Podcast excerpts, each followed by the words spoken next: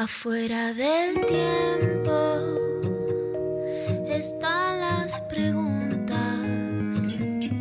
las luces y sombras que no tienen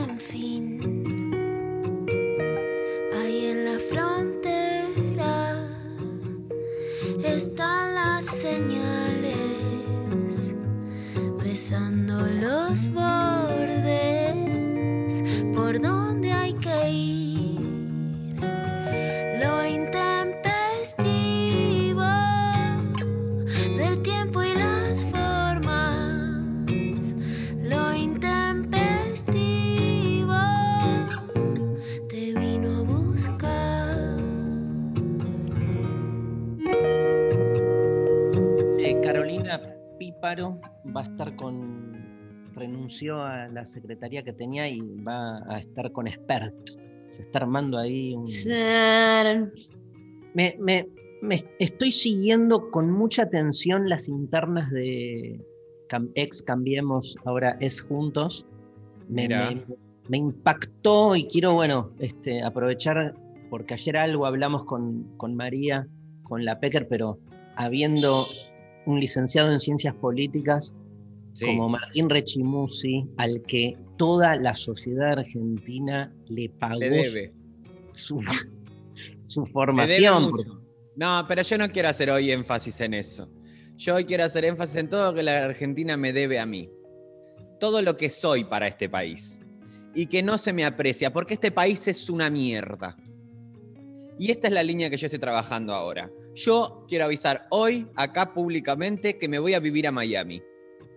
Mira, este, me pongo un restaurante allá, que allá además llegás, en el mismo aeropuerto te dan la llave de un local.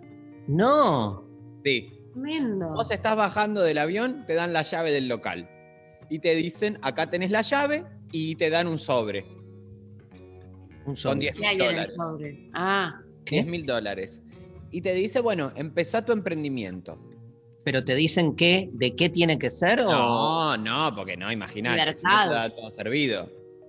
es- Ellos es te dan- libre. No te dan el pescado, te dan la caña, Eh, caña yo- con ruda. escúchame, pero necesito, porque yo esperé, o sea, soñé sí. con vos, A ver. porque esperé para que necesito hacer un análisis. Ah, no sé un choto, eh, de nada de lo que está pasando.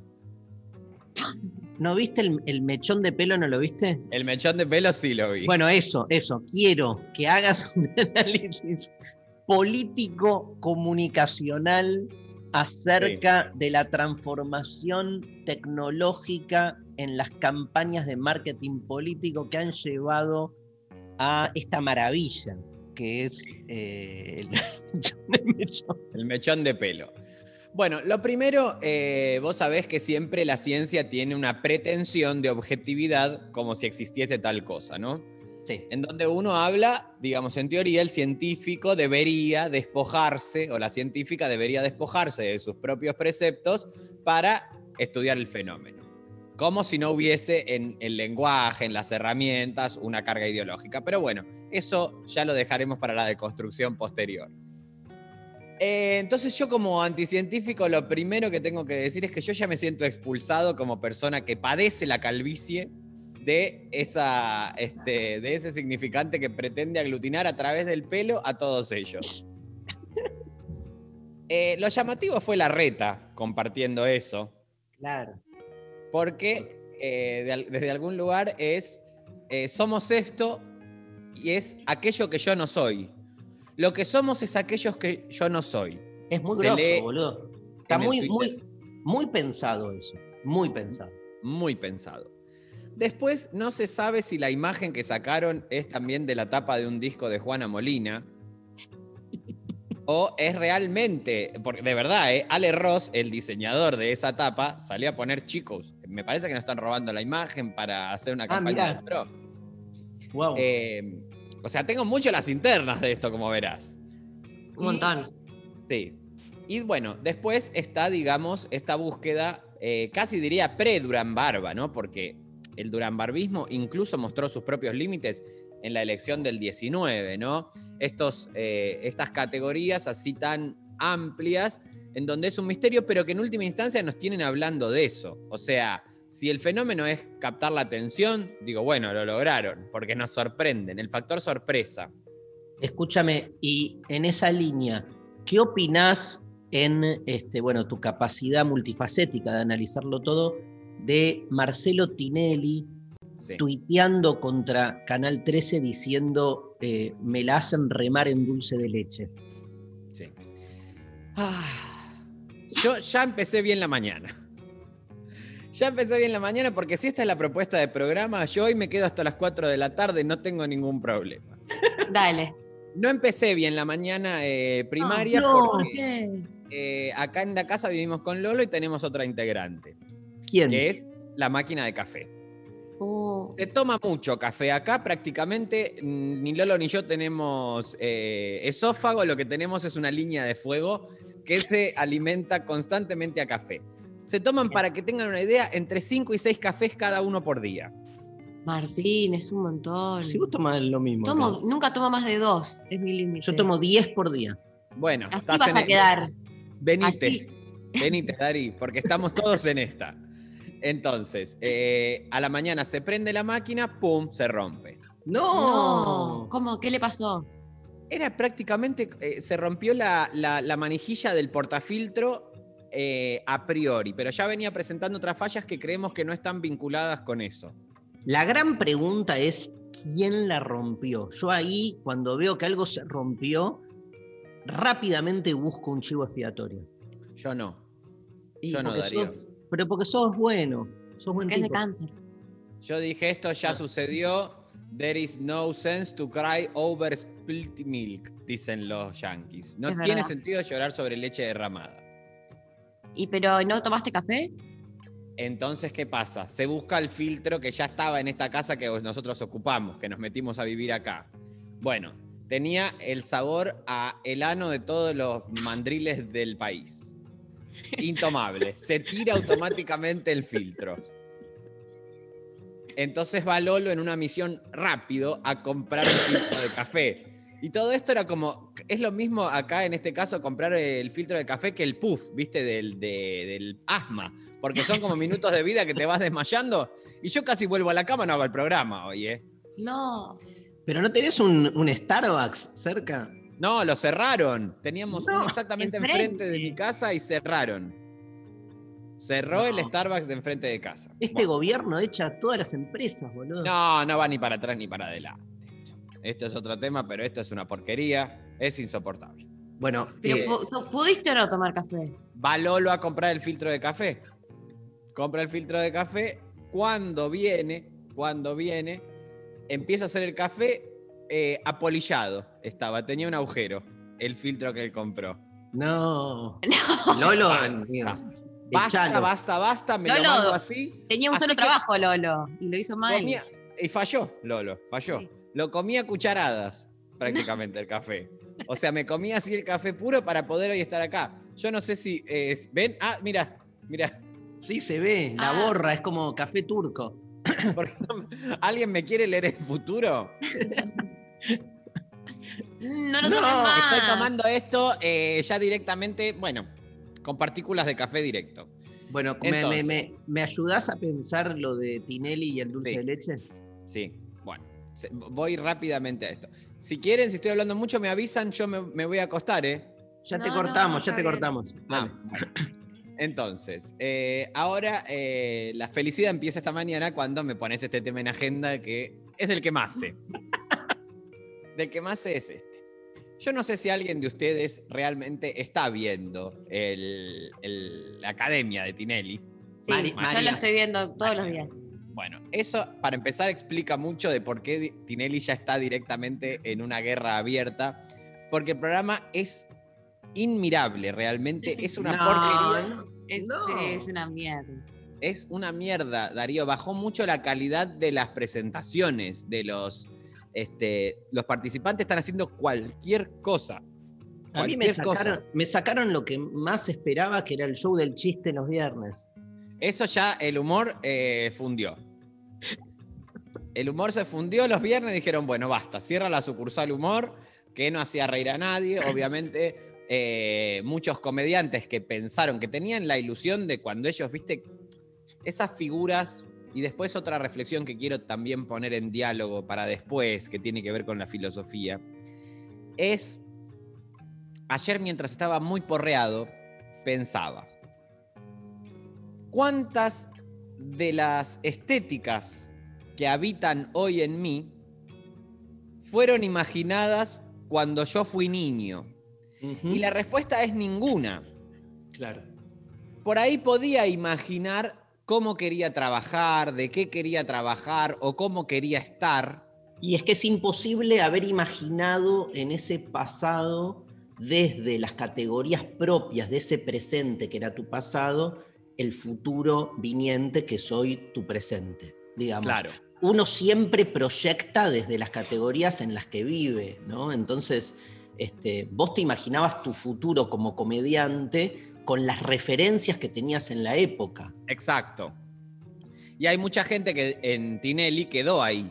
Ellos cuando eran chicos miraban Tinelli y decían, yo quiero trabajar de esto. Increíble. Y ahora tienen treinta y pico de años, son comediantes y están haciendo cada forrada que si las hubiesen hecho hace 20 años era jajajojo, pero hoy es imposible de hacer eso. La verdad, esas imitaciones vacías de sentido que hacen de algunos políticos o que hacían, vos decís, y bueno, la verdad que no. Y ni siquiera es que ya tiene que ver con una cosa, viste, snob de las redes, sino que el propio rating les dijo, chicos, esto es una garcha.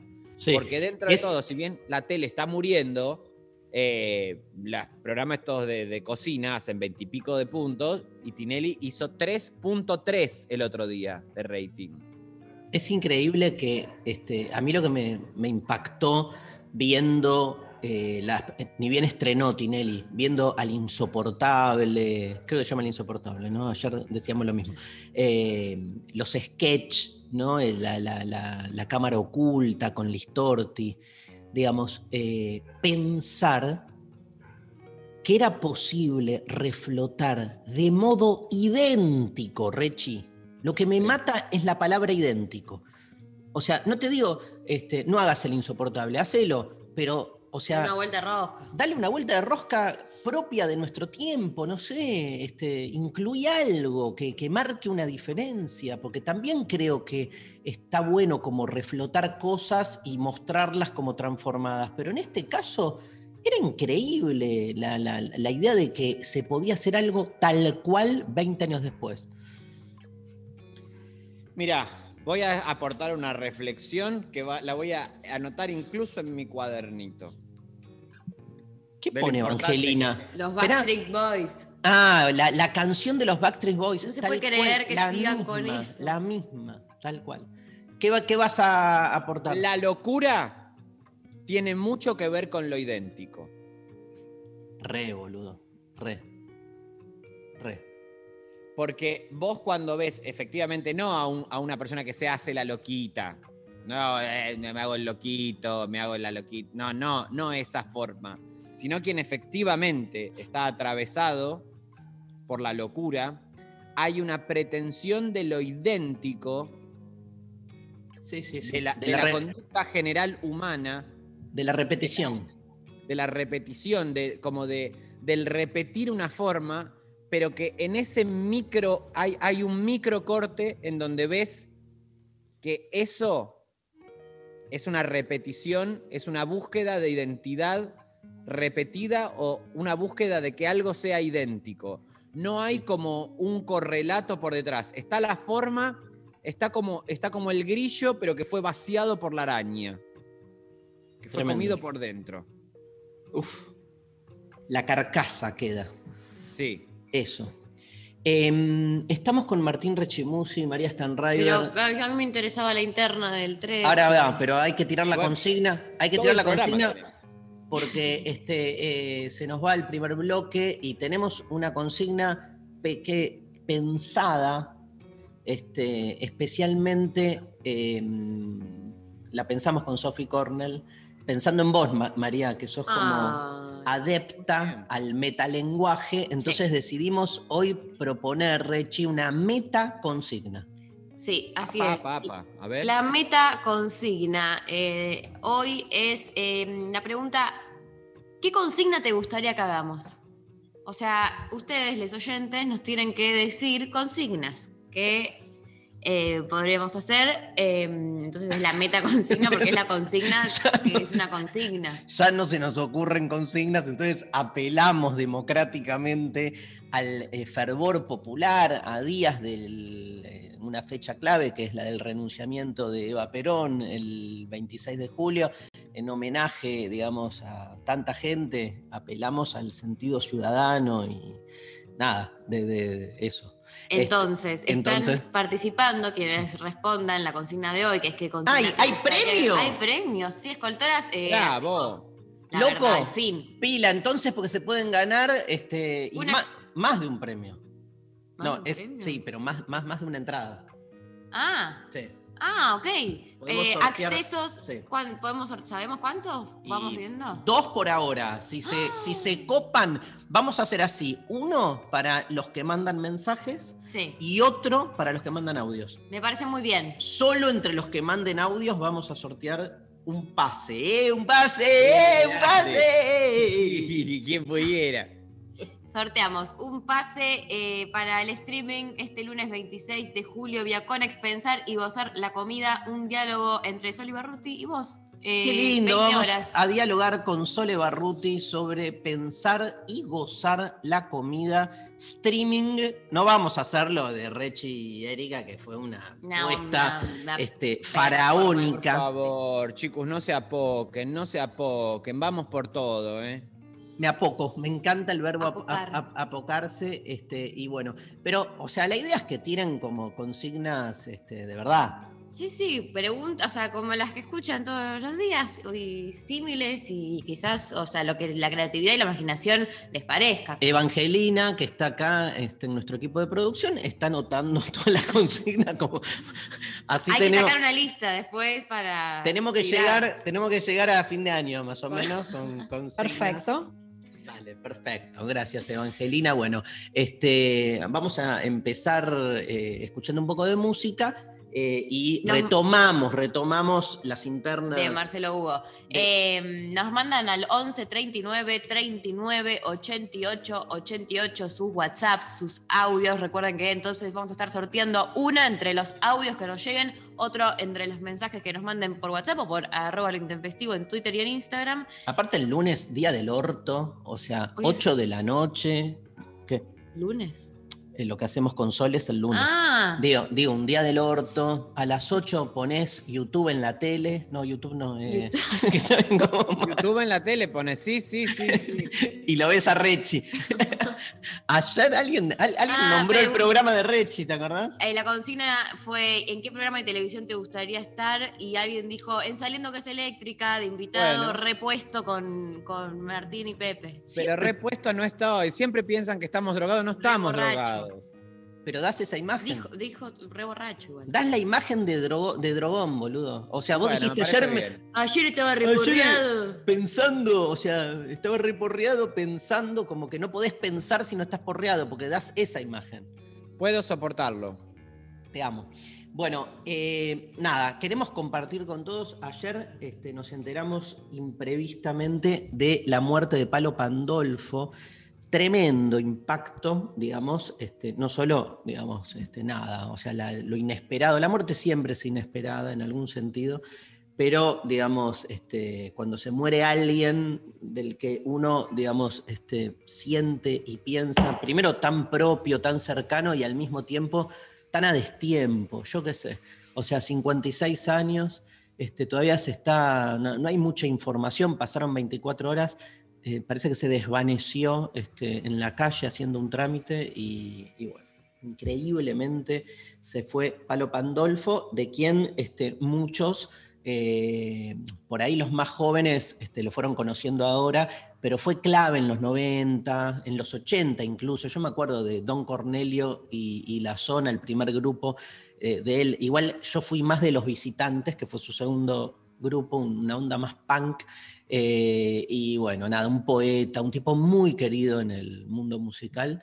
Em, justo ayer, a partir de la muerte, estuve eh, husmeando un poco en, en- en su producción. Hay un discazo, les recomiendo a todos, que se llama Antojo, este, que es del 2007, que hace covers. Ay, Este, pero desde su eh, forma de hacer música, hace un cover de Radiohead, hace un cover de mm, Silvio Rodríguez, mezcla todo. Este, hermoso. re lindo. Y eh, un cover de un tema que a vos te encanta, María, que es Hipercandombe de Ah, La Máquina. De la ¿no? máquina. Este, y nada, buenísimo disco. Eh, bueno, Palo eh, nació el 22 de noviembre del 1964. Eh, formó justo Don Cornelio eh, después de terminar la escuela secundaria. Este, su canción, si quieren más escuchada, ahora la vamos a escuchar, es Ella Vendrá, que le dio este, me acuerdo que en ese momento se escuchaba Ella Vendrá y como que se confundía como que era un tema de soda, Mira, porque era como tenía un poco esa... Muchos Esa lo- onda. sí, y, y lo confundían. Bueno, recibió distintos premios, nada.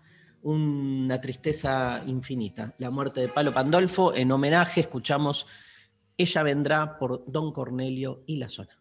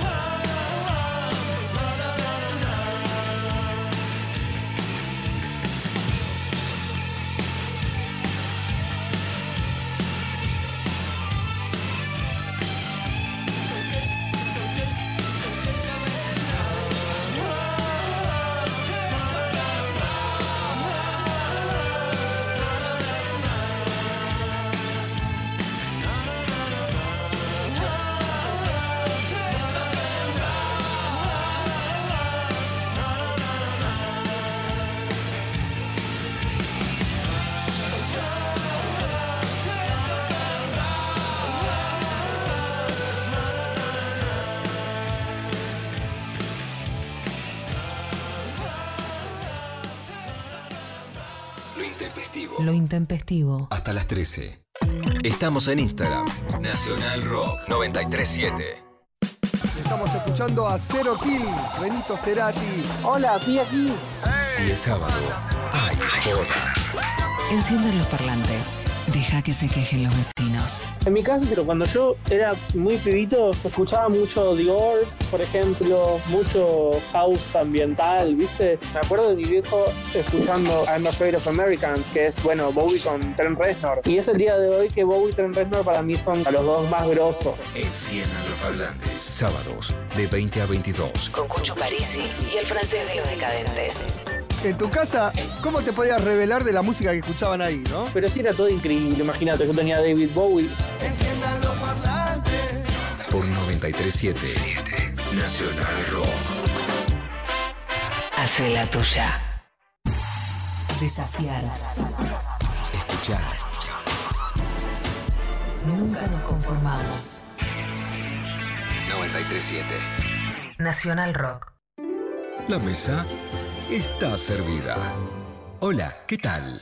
Divertirse a la tarde está asegurado. Hola. ¿Qué tal? Lunes a viernes de 13 a 16. Calu Bonfante, Diego Ripoll, Nati Carulias. ¿Qué tal? Hola, ¿qué tal? Hola. ¿Qué tal? Hola. ¿Qué tal? Por 937. Nacional Rock. Hace la tuya. Mensajes Al 11 39 39. 8888. Bueno, hay mensajitos que están llegando por eh, Instagram. Claudia dice, amores no correspondidos. Y una carita triste. Ah. Imagínate todo el mundo contando sus historias de amor no correspondido. Significa, digamos, que no pasó ese la- en la previa. Tipo, estás enamorada de alguien que... No, bueno, o pasó, pero no. Pero se terminó por no correspondencia. Sí. Empecé Bueno, pero- no sé qué, uno se enganchó, el otro no. Chau. Pero si pasó algo es porque, digamos, ahí es otro debate. Te sigo, ¿eh? yo para romper las bolas, pero Dale. es otro debate que es el de la proporcionalidad del amor. Porque si pasó algo, ponele nada, vas, garchas, Sí. y después es no correspondido, el garche marca una correspondencia. Algo sucedió. Está bien, pero cuando ya de- no se- le sucede lo mismo a los dos, es no correspondido. Pero la correspondencia supone... Hubo una primer correspondencia en, en- en ese primer garche, pero de ahí en adelante no. Pero tiene que haber... O sea, es muy difícil pensar que a los dos les pase lo mismo. No, bueno, no sé si lo mismo, lo mismo, pero Es como querer, querer un, un- lo mismo, ¿entend- ay, no Sí. sé. Esa es un... Yo le corté a toda la gente porque no me correspondía. Es como pero que, lo que digo es, ¿no? Esto lo trabajé mucho en mi curso de Filosofía del Amor, que es el ideal de la equivalencia del amor, como que al otro le tiene que pasar lo mismo que a vos. Ese ideal de que si yo te amo 78, vos me tenés que amar 78, si no, el amor está fallado. Es como... 78 es muy puntual. Nada, bueno, pero es eso, es porque el- uno tiene como un, un ideal de equivalencia que creo que es lo que frustra todos los vínculos. Y sí, porque si te enamoras y el otro no, ¿qué haces? Te pegas un tiro. Pero no siempre- vas a mantener ese no es- vínculo. Es este extremo. Si vos te enamorás y el otro no, te no da. Pero digo, si vos te enamorás 82 y el otro se enamora 74, está todo bien, nada. Es muy poca y esa diferencia no se, o sea, ni se nota. El problema es cuando uno se enamora y el otro ni- nada, o sea, no. Yo te juro que si vos te enamorás 82 y el otro 74, hay conflicto. Porque el de, el de, el de 74 va a decir, el de 82 va a decir, me faltan seis. ¿Por qué no me querés como yo te quiero? Od- Odio el reclamo amo- amoroso. Es como Ay, de las sí, es cosas terrible. que más nervioso me ponen. Bueno, otro, otra consigna. Eh, internas en las familias, dicen. Amo. Me gusta. Esa es buena, es buena. Habría que quizás Amo. pensarlo más. Sí, no, pero amo, amo. Siempre hay un chivo expiatorio en las familias. Siempre es, vas a terminar como tu hermano. Que como la, la Los amenaza. padres, quiero decir algo, y muy serio, los padres son grandes inductores de internas entre los hermanos. Claramente. A los padres les conviene que les hermanes se peleen entre sí. Entonces siempre te dicen, ah, bueno, a tu hermano no le costó tanto, ¿eh? Tu hermano comía bien. Bueno, la verdad que son padres de mierda también los que estás relatando, Darío. Básicamente está haciendo un autorrelato, una autonarración. Como hijo. No, Como hijo. padre, Como hijo. Como hijo, como hijo. Porque como padre, María, ahora vos eh, podés dar testimonio. ¿Puedo? Podés Eh, hablar, María, blink twice. ¿Puedo hablar? El- No hago eso. Hago No, hace, cosas. hace cosas peores que es decir, el más chiquito es mi favorito eh, y ustedes dos no porque ya son más grandes y solo eh, quiero más al más chiquito porque tiene menos tiempo vivo y ustedes ya me tuvieron más años y ustedes no necesitan que los ame. Bueno, pero no es in- Por inducción lo a la menos es sincero, María. Por lo menos eso. Transmite el valor de la honestidad. Sí, tiene, es verdad. Van, van 23 años de padre de María, ¿viste? Y ya no la aguantás más. No, sí, la re quiero, pero el otro tiene 10. O sea, le- obvio. Y Es más gracioso, es más gracioso. Como el porcentaje, el 82% y el 74%, o sea... Los niños son graciosos. No hay con qué. No, no eh, mira, al escenario no se le puede subir nunca a un niño porque no hay forma de competirle expresivamente a eso. Tal cual. Ni, ni niñes ni mascotas. Entonces, María, no te pongas a pelear con un niño porque tenés todas las de perder. Ya perdí. Ya No, no, perdiste. ya perdí, no, ni lo intento. Lo que pasa que, bueno, eh, hay que volver a la cuestión del tiempo. María de niña era, o sea, lo, más, lo, lo que disfrutamos, la, la- la niñez de María. Pero bueno, después crece. Una niña profunda era ella. Sí, Muy, Tremendo. muy profunda. tremendo. Eh, sí, siempre, eso siempre. Eh, por Twitter, Joy Cantieri dice, fobias ridículas. Ah, está bueno. Fobias ridículas. ¿Vos tenés algunas? Y, o sea, ridícula para mí es cuando pueden ser dos opciones, como que sea ridículo lo que le tenés fobia o ridícula la cantidad como de fobia. Claro, Como que, le pones mucho a algo que o sea, no da parece una para cucaracha que quizás está bien que tengas un poquito de fobia, pero de- yo me, pu- me subo arriba de la mesa. Entonces eso es ridículo. Sí. Pero también te puede dar fobia a cositas más boludas. Y la cucaracha que cuando la ve a María se sube ella arriba de la mesa. Porque, Sí. bueno, hay que ser justo con el otro. A mí lo que me pasa, que no sé si llega a fobia, pero hay un elemento que a mí eh, me, me puede llevar al ataque de pánico, que es la escobilla de baño. Eh, pero con caca, Ay, no, ¿ves? Ya eh, la sola imagen me dan ganas de vomitar. Y sí, es un asco. Pero- ¿Por no, qué pero- no te agarraría eso? y la caca te da ganas de vomitar. No, la caca como tal cosa, o sea, prefiero siempre que esté lejos, Sí. pero no tanto como la escobilla de baño que me parece... Me- no, puedo, no puedo seguir hablando. Ok. Bueno, eh, las agujas a mí me dan un poco de fobia también. Se puso mal Martín. Sí. Em, Porque me acordé de, una, de un cuento que cuando estábamos en un hotel de gira, No es un cuento. Un cuento, bueno, no, es una, una, un reali- una realidad, una anécdota. La verdad. Eh, estábamos en un hotel con muchos actores, hacíamos mucha gira y siempre jodíamos a la noche, nos juntábamos todos en, eh, en un cuarto de uno de los de- del hotel y, y jodíamos. Y yo tenía un amigo que era muy tremendo y sabía que yo tenía esta fobia. Y un Mm, día el basura, estábamos en un cuarto, se metió en el baño, sacó la cortina, se la puso encima, agarró la escobilla de baño, se disfrazó como de papa, o sea, se puso la cortina encima, agarró la escobilla y empezó como a jugar a que nos bendecía a todos Ay, con no, eso. no. Y quiero cortar Eh, esto. Estuve muy cerca de vomitar. Arcadas. La arcada es la previa al vómito, ¿no? Sí. Qué asco. Yo prefiero vomitar a tener arcadas, porque es como que te quedás como. "Eh". Vamos a Me hizo vomitar mucho todos, ¿vamos a daño este. Sí, a Martín está muy mal. Como Hay la- que está Está haciendo. La- mucho daño este recuerdo a mí. La escena de Stand By Me cuando vomita el chico que come huevos y empiezan a vomitar todos. ¿La tenés No, esa no, no. escena? Por suerte no. Soy el único. Bueno, Lali, ¿me pones, mira qué rico el mate que está tomando Lali Rombolá. ¿Me pones un audio, porfa? Me dieron ganas de tomar mate. Hola amores, buen día.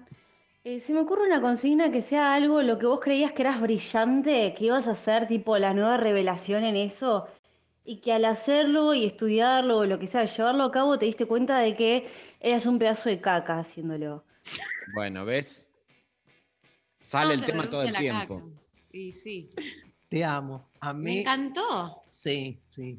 Bueno, yo creía que iba a ser un gran actor, un gran futbolista, sobre todo un futbolista, sí. Después creía que iba a ser millonario, me acuerdo. Ah, Este, después creía como que iba a ser muy bueno en, como que iba a ser buen padre, iba a tener muchos hijos. Bueno, tengo, yo qué sé.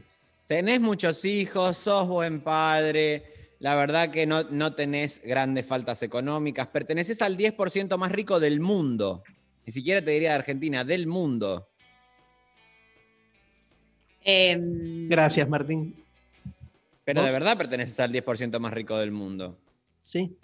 yo hubo una época en la que pensé que mm, era mucho más inteligente de lo que soy. Y entrar a la UBA me lo me- me- fue como un cachetazo de realidad, porque yo venía muy capa en la primaria, la secundaria, ah, qué prodigia, qué prodigia, todo 10. Y después entras a la UBA y sos un pedazo de mierda. Y son todos mejores que vos. Entonces, por un lado eso. Por otro no, lado, no estoy de acuerdo. ¿por qué no estás de acuerdo? No son todos mejores que vos, María, en la UBA. Bueno. También hay gente que va a decir, ¿qué haces acá esta persona? Todos no, todos no. Hay mucha gente mejor que uno, que eh, vos venís de tu burbujita y pensás que sos lo Pero más. el tema y- es porque vos pensaste que eras más inteligente. porque por las notas, Ah, porque me No sacaban hay muy nada peor que las notas. Las notas a la gente le Sí. hace estragos. mal. Así quedan, como yo. Pero además ibas a un Y eran todos muy tarados, la verdad, Claro, eso, ibas a un colegio donde eran todos muy mediocres. Y bueno, pero yo no sabía que. Pensé que Bueno, la mandaste ahí, Darío. O sea, tampoco te hagas como que hay, eh, de repente. Fue la le- madre, fue la madre. Fue consensuado entre el estrés. ¿Cómo anda, mamá? Nunca hay consenso. Lo, que se llama consenso es que uno dice, bueno, Uno cede. eh, Eh, también pensé que iba a ser una gran jugadora de vean, De hecho, me pasó que yo jugaba y en mi equipo, claro, eran todas, lo mismo me pasó, eran todas bastante pedorras, entonces yo era como medio capa. Porque Tengo filmaciones. Yo era muy mala, me descubrí después. tengo filmaciones de María jugando al volei, que cuando quieran las hago circular. Por favor. No, no hace falta. Aparte, no fue, el, fue un, único partido el que fueron, que yo eh, tenía 12 y después la mejor parte de mi desempeño fue de más grande, no a esa edad. Y esa época no me fue a ver nadie, nunca. Y, pero porque te íbamos a ver y generábamos como el famoso pánico escénico. Mentira, era porque era en la Loma del Orto, había que irse a Padua a, a Hay jugar. que irse a Padua. Nadie quiere ir a Padua. Y, y nadie me llevaba desde acá. Tenía que siempre ir con alguna amiguita porque estaba, habíamos descendido, estábamos en la D de dedo, habíamos descendido y había que ir a jugar a los eh, lugares de, lejanos. Y, Yo por eh, eso dejé el fútbol. Es una paja, la verdad. Es una paja. Yo vivía en Caseros, me quedaba lejos todo. De repente, Y el torneo en Quilmes. En No, ¿En es- qué- de en- viaje. ¿En qué puesto jugabas, Martín? Defensor porque sentía que eran los que menos notoriedad tenían. ¿Por derecha, por izquierda, stopper? Me daba libre? igual, me daba igual. Prefería que eh, de- por donde menos haya eh, interacción, yo ahí quería estar. ¿Jugabas al offside? Eh, sí, sí.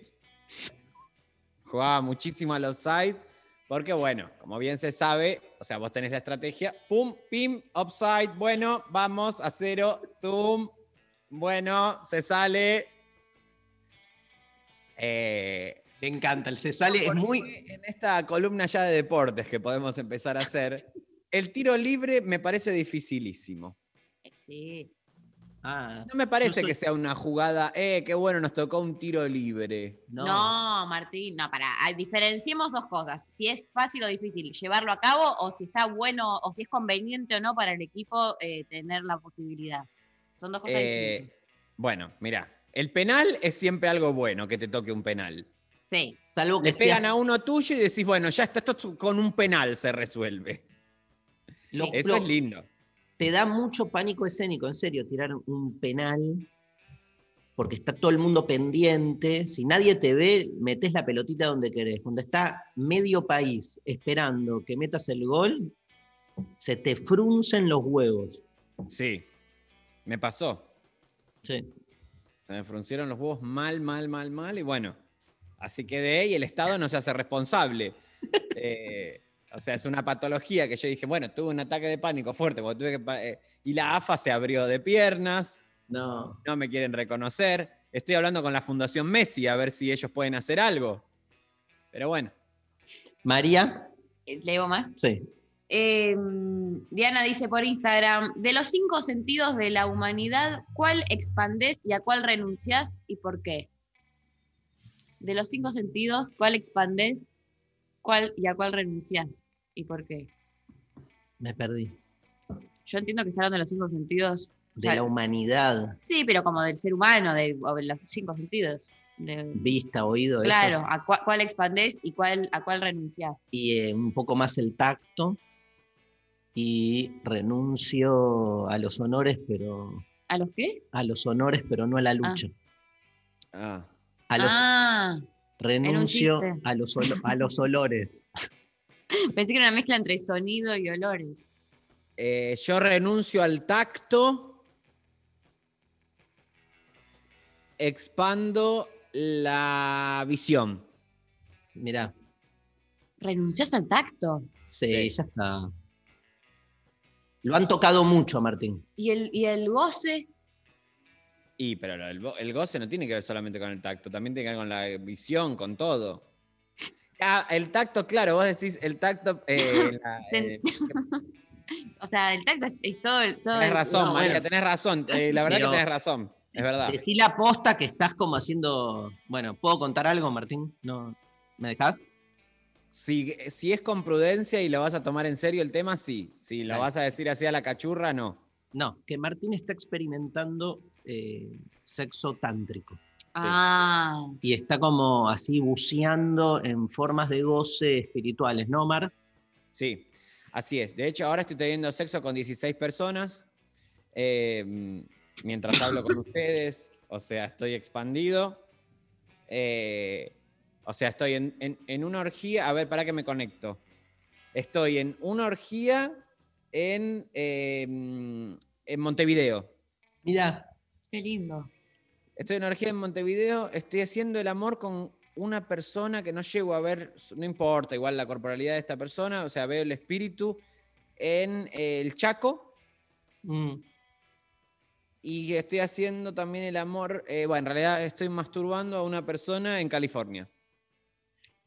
¿y cuántos orgasmos tuviste ya en este- desde que empezó el programa? Nueve, Ah, bueno, Qué groso. qué bueno. sí.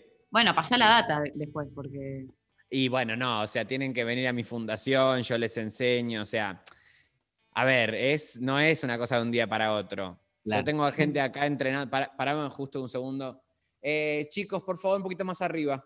Ahí está. Las piernas más arriba. Ahí está, gracias. Eh, tengo acá personas ejercitando. Mm. No se las Eh, escucha igual. No, no están eh, amordazadas. Ah, ok. Porque hoy están, eh, hoy están en día de mordaza. Como a mí estoy en la radio el viernes, acá Claro. me viene bien justo cuadro día de mordazas los viernes. Entonces Está ellos bueno. para sentir el placer, eh, el placer como la falta de palabra trabajamos el día viernes.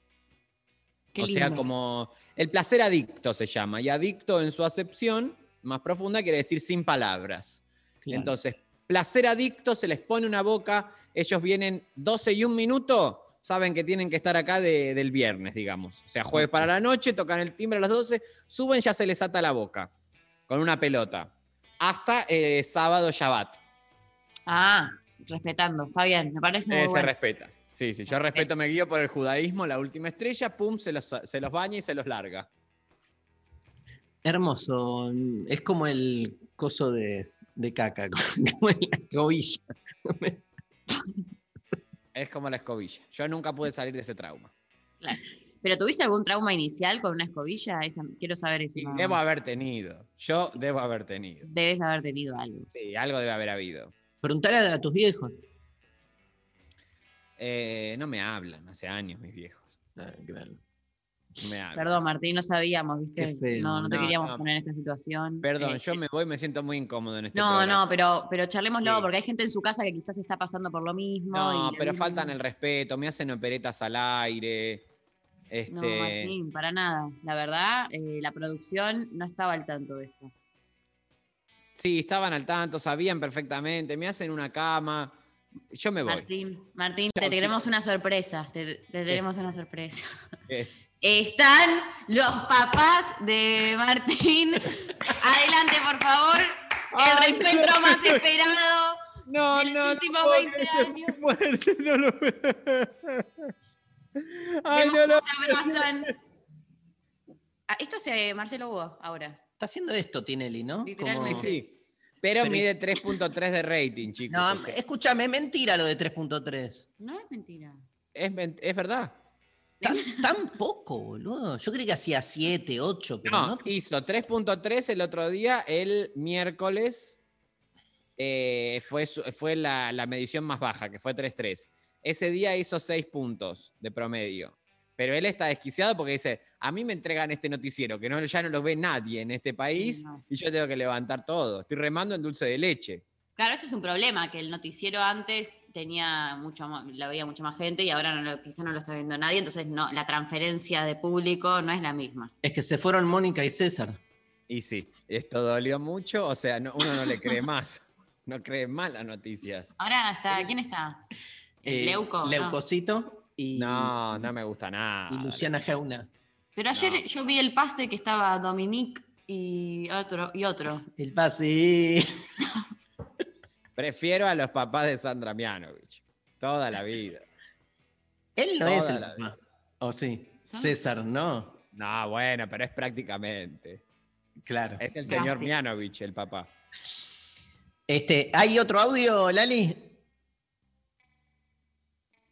Y un poco de la mano con, con lo de hoy, acá escondido y desde la hora, eh, se me ocurre de la muerte. ¿Qué, ¿Qué muerte te pegó más o qué muerte te afectó más? A mí personalmente muchas muertes, pero creo que la de mi vieja a mis 16 años fue la que más me atravesó. Un tema light, propone. Tranqui. Sí. Ahí Amo que esté en la, en la obra de fondo. está en la obra de La fondo moladora. y la moladora se escucha y no, así tranqui. A mí me afectó la muerte de mi vieja. Fuertísimo. Bueno, un gran abrazo. Este, eh, es que no da, es una consigna expulsiva, digamos. Bueno, o contenedora. Depende, ¿no? Puede ser Exacto, exacto. que nos pongamos todos entre todos a, bueno, contener. A contener, y sí, la verdad que Y sí. Y sí. Bueno, escuchamos un poco de música, Lali. Por favor. Vamos. Eh, Spinetta, Luis Alberto Spinetta y las bandas eternas, con la presencia de Charlie García, este show increíble que hizo Spinetta, creo que en el 2007, este, en la cancha de Vélez, Rezo por vos.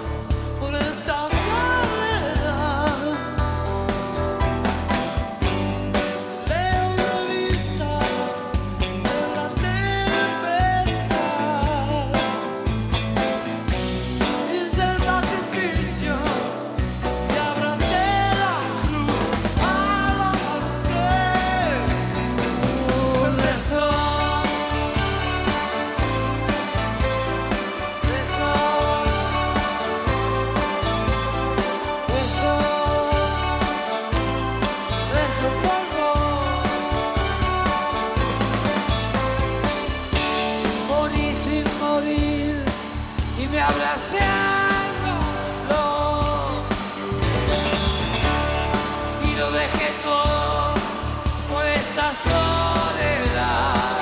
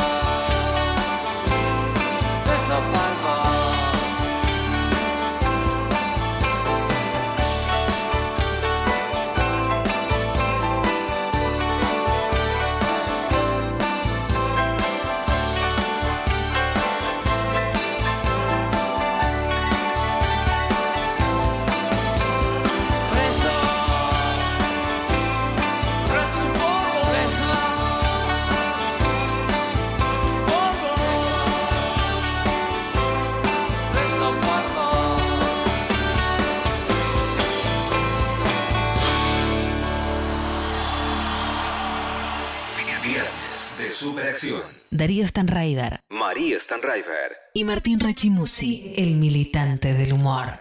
Tu lugar. Tu música. Una radio. Nacional Rock. Premios Gardel 2021. La fiesta de la música argentina se vive en Nacional Rock. Viernes 23 de julio, desde las 21. Transmisión a todo el país. Conducen Diego Ripoll y Maya Sasovsky, junto a especialistas género por género en todo el país. Premios Gardel 2021. La música argentina tiene su noche de festejo. Viernes 23, desde las 21. Nacional Rock, radio oficial de los Premios Gardel 2021. Estamos en Twitter. Nacional Rock 937.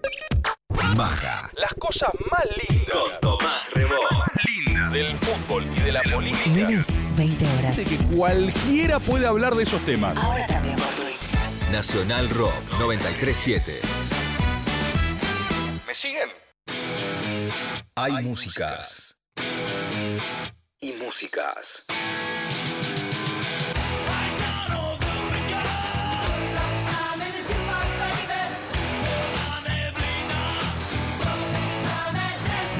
Si confluyen, es en rock. noche te esperé bajo la lluvia dos horas, mil horas, siete perros. Nacional Rock. Lo intempestivo. Lo intempestivo. Hasta las 13. Bueno, muy bien. Em, ¿Sabían que hoy, 23 de julio, De- es un día, hoy es, eh, estamos en 2021, Sí. em, Pero, pero eh, yo les cuento, no sé si sabían que hoy empezaron los Juegos Olímpicos, si a alguien le interesa, eh, van a estar sucediendo en las próximas dos semanas. Yo soy muy fan. Yo estoy muy confundido con este tema. Si alguien puede aclarar algo. Decime, a ver, yo soy experta en Juegos Olímpicos. Para empezar, ¿por qué no le cambiaron el nombre y siguen diciendo Juegos Olímpicos 2020? Eso es algo que confunde un montón, porque se, le, se sigue diciendo 2020 y estamos en 2021 y la gente tiene que googlear en qué año vive, porque nadie Claro. sabe ahora. ¿Por Eh, qué decidieron no cambiarlo? Es una. eh, le tenés que preguntar. Yo no puedo responder eso. Porque ya tenían los diseños gráficos, todo Sí, impreso, sí. los folletitos, todo 2020. Qué loco, Pero- ¿no? Para mí, de verdad, debe ser porque ya tenía, porque hicieron todo ese laburo previo y implicaba mucho laburo volver a hacer todo. Yo siempre creo que es una, un, un problema burocrático. O sea, viste que al mundo lo maneja la burocracia. Y alguien dijo, eh, ¿qué queda? O sea, cambiemos, no, no salió el expediente. No, pero, pero esto no es. Sí, sí, me, imagino que puede haber sido esto tranquilamente. Eh, y entonces, ¿dónde están los expedientes? Vamos a los expedientes No. directamente. Te Porque quiero- la verdad, ¿Qué? por ejemplo, yo dije, bueno, quiero ver el opening, Sí. la ceremonia de, de apertura. Muy y linda. googleo, y todo 2020. Entonces me entró la confusión, dije, para mí, mirá mi cabeza cómo se adapta rápidamente. La ceremonia de, de apertura la hicieron el año pasado y después empezó el COVID, empezaron a caer y dijeron, no hay que cancelarlo esto. Y dijeron, no, dos aperturas no podemos hacer. Yo creo que, ¿sabes qué pasó? Me parece genial lo, lo que pensaste, que tenías una lógica coherente. Eh, debe haber pasado que, no sé, como que quiere, el próximo va a ser en cuatro años, no, lo- no van a empezar, no es que ahora de- desplazan todo un año, como que van, a- el próximo va a ser en el 2024, entonces entonces faltan tres años.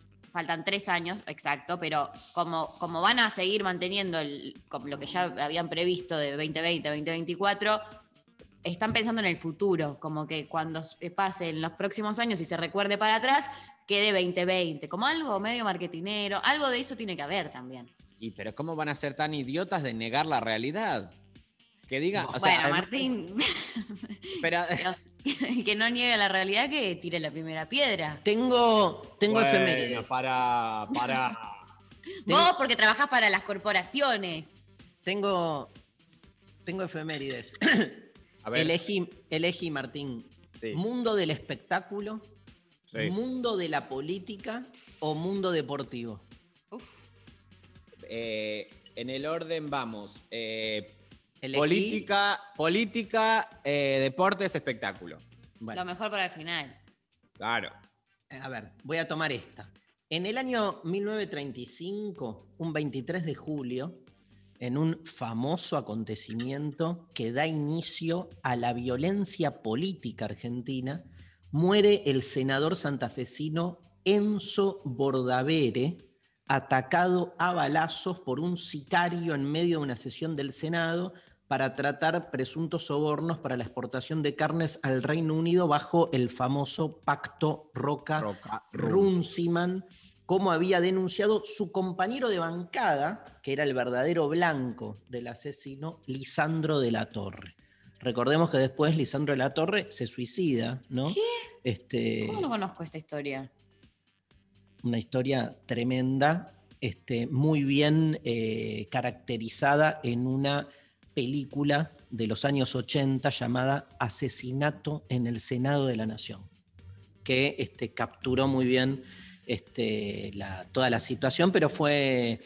Entró un sicario al Senado y le pegó un tiro ahí en, en- ¿Qué le pifió? No entendí esa le parte. pifió y mató al compañero de bancada y Lisandro de la Torre, un grosso pensador. Yo me acuerdo de adolescente, leí uno de sus libros que me, me, me flasheó.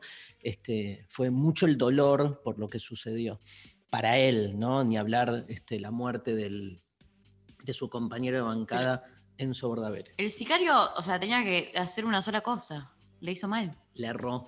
Pero ¿Cómo fue. le errás? Bueno, pero ahí en el medio de todos. Fue, fue un escándalo. Es este, como Lolo con el filtro, ¿entendés? Tenía que ir con un Exacto. filtro que funcione. Fue un escándalo el, el pacto Roca-Runciman. Claro, y Lisandro sí, de la Torre fue de los que lo denunciaba permanentemente. Bueno, la- el pacto Roca Runciman es como la primera inscripción al menos durante el, del siglo XX, ¿no? Porque digo, bueno, los mecanismos de dominación, no, no sé si fueron, o sea, si se puede eh, encontrar un origen, ¿no? Eh, pero sí, por lo menos en el siglo XX, el pacto Roca-Runciman nos inscribe ahí, ¿no? En, la dominación eh, hegemónica inglesa por excelencia. Bien, este, mm, ¿con qué seguimos? Deporte, ¿no? Sí, deporte. Deporte, a ver, tengo. Ah, este. Eh, mirá, mirá qué interesante esta historia, la conocemos muchos. Quiero saber, y no me mientan, si el militante del amor, porque ayer te, te rebautizamos el militante del amor, Cierto, no Sí. le avisamos. Martín Rechimusi o María Stanriver o alguna de las personas de producción conocen esta historia.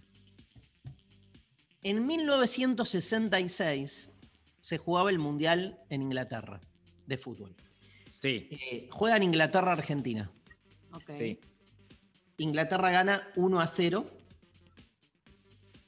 El partido muy, muy. eh, el árbitro muy tendencioso a favor de Inglaterra. Expulsa el árbitro al capitán argentino porque era nada, estaba muy enojado por esta tendenciosidad que se llamaba un famoso jugador de Boca, Ubaldo Ratín, Ratín, con doble T. Y Eh, soy, soy Ratín. Ratín. Ratín. Soy, soy, ¿Cómo me llamo? ¿Cómo es el nombre? Ratín. Ratín, pero mi nombre.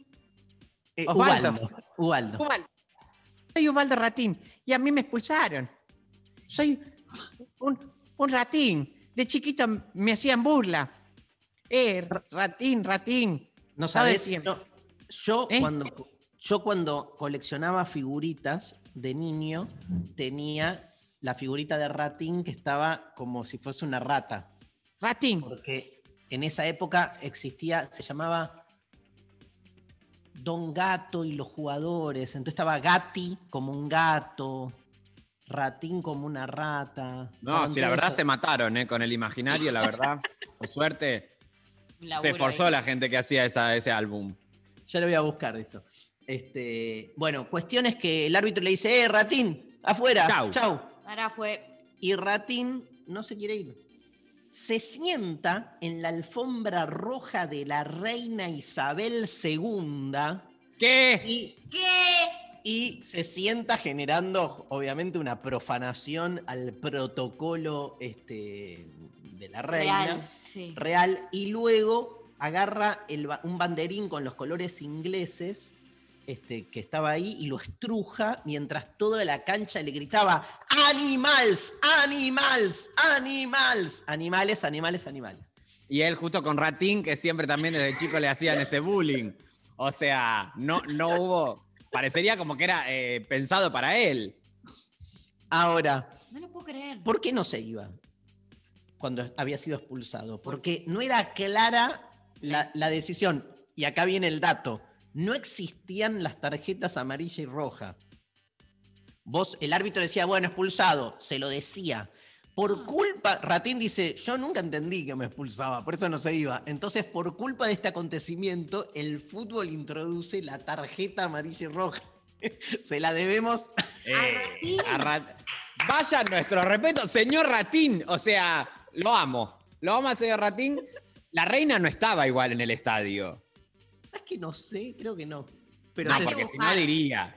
Sí, hay que buscar eh, eh, data. se sentó eh, en la alfombra roja, que es como eh, nada. No, no, es la peor profanación del mundo. O sea, no, no. No, podés. la peor profanación es que se siente en el trono. Bueno. Como hizo eh, Andrew, el hijo de la reina, el pedófilo que eh, caía a Jeffrey Epstein, le decía, ay, vení, sentate acá, y se sentaban, boludeaban todo en el trono, y era como terrible eso.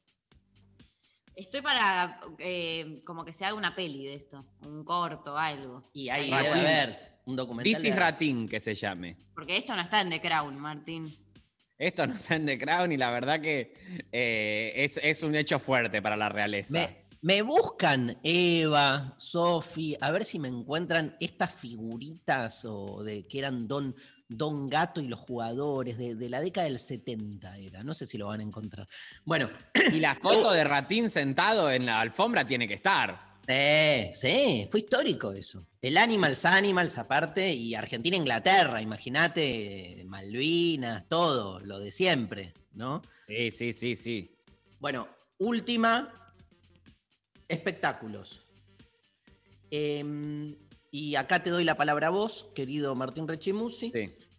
En 1943, un día como hoy, nacía Hugo Arana.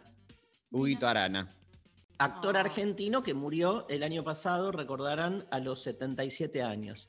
Yo me Sí. acuerdo de Hugo Arana haciendo en eh, Matrimonio y algo Matrimonios más. y algo más. ¿Vos lo viste, no? No, pero sí lo, lo- lo he, revis- lo he revisionado. El Groncho y la Dama. Yo me acuerdo de ese sketch, boludo. Hoy imposible. En, Imposible todo. Sí, todo. ¿Por qué qué era?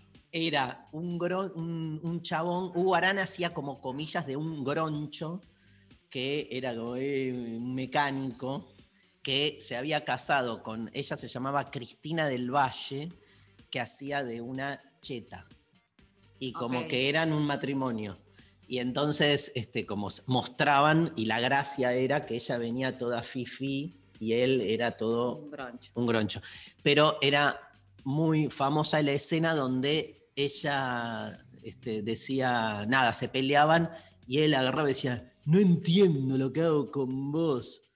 No sabés las minas que yo tenía. Y empezaba a decir, por ejemplo, la Susanita. Uh, hacía como algo así, ¿no? Martín, vos te? Sí, sí, me acuerdo. O sea, no, no lo vi eh, por una cuestión eh, de edad, digamos, pero sí he mirado algún video perdido de esos. Tremenda la asco. Susanita, iba caminando y todo el mundo se da vuelta. Y después también, ¿en dónde era que él hacía como el estereotipo de.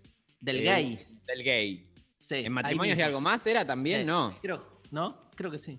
Hacía las dos, pero pasaba. eh, Sí, era un genio. pero el Pasaba por- personaje. No, era otro que Ah. hacía. Que después lo, lo- lo que después hacía Gianola, digamos. Con invitados. Eran invitados. Eran invitados como mm, reales. Sí, Venía sí, sí. Un político, un deportista. ¡Ay, me llegó! Ahí eh, dicen la mejor historia de todas la de Ratín, nueva columna de lo intempestivo, argentinos que cambiaron la historia y mandan una imagen Acá está. de animales con los nombres, o sea, representando a Menotti era Monotti, entonces era Era un mono. mono. El conejo Tarantini, y era un conejo. Gallogo, Gallo era un gallo que era gallego, Américo Rubén Gallego, este jugador Quil- Qui- Quileón, Killer, porque eran todos este, los jugadores del Mundial 78. Bueno, este. mm, Muy bueno. Sí.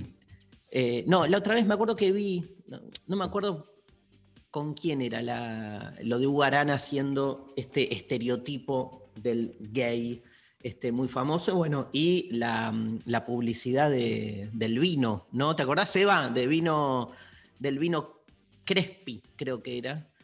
Que él, este, ahí se hizo como famoso Hugo Arana. Crespi, reci- el de los escarpines.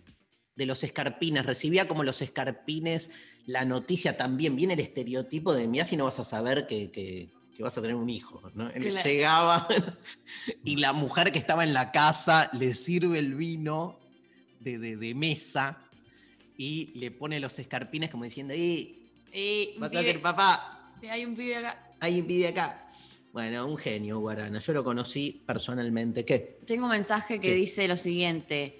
Che, loco, me vetan la consigna y después hablan de asesinatos y Rechi relata los peores asesinos de la historia. Dejo asentado mi reclamo como oyente por la discriminación que se ejerce en este programa. Jaja, los. No, no, no, mirá, que se, que se ubique esta persona.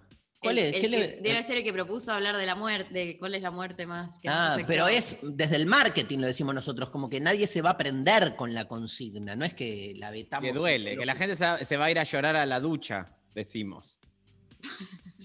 Bueno, y quien también cumple años hoy es Pedro Aznar, ¿sí? uno de los lo músicos más este, grosos del llamado rock nacional, compositor, cantante, ganador de dos premios Conex, que lleva grabados más de 30 discos. Formó parte de bandas como Madre Atómica, Cerú Girán, Girán, Pat Metheny Group y desde 1993 se dedica a su carrera como solista. Del grosso de Pedro Aznar escuchamos el tema más hermoso, que no es de él, pero que él ha hecho, digamos, circular mucho en lengua castellana, uno de los temas de amor más fascinantes, llamado A Primera Vista. Vamos a escuchar este tema, pausa y seguimos con lo intempestivo.